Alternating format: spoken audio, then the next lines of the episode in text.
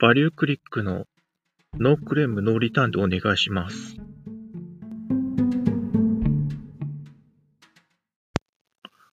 This program is brought to you by Value Click.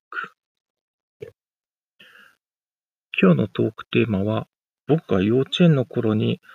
音楽に触れ合ってた番組。物心ついた時から TBS でザ・ベスト10が始まってたんで、それを毎週見てました。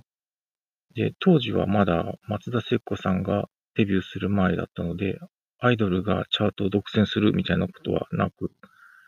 歌謡曲とか演歌とかもベスト10の中でちゃんと混ざってた状況でした。で、その頃僕がハマってた曲っていうのは、どうも、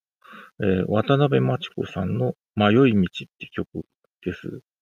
え、どんな感じでハマってたかっていうと、まあ、この歌聴いてて、まあ、普通に歌ってたりもしたんですけれども、あの、幼稚園とかで、なんか、迷路の絵本みたいなのがあって、それを解くときに、なんか BGM で、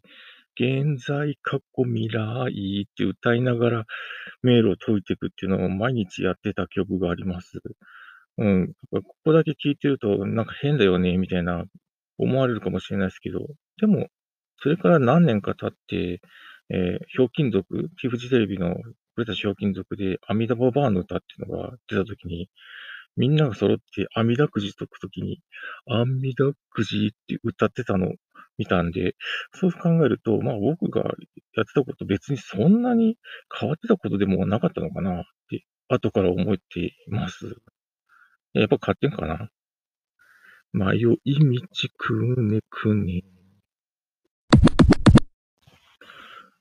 今日の一曲は、渡辺真知子さんの迷い道です。当時はシングルとして発売されていましたが、現在は2000ベスト渡辺真知子というアルバムに収録されています。この配信を Spotify でお聞きの方は、Spotify をご確認ください。この配信を Amazon Music でお聞きの方は、Amazon Music をご確認ください。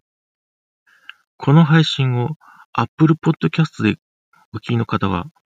Apple Music をご確認ください。この配信を Google Podcast でお聞きの方は、YouTube Music をご確認ください。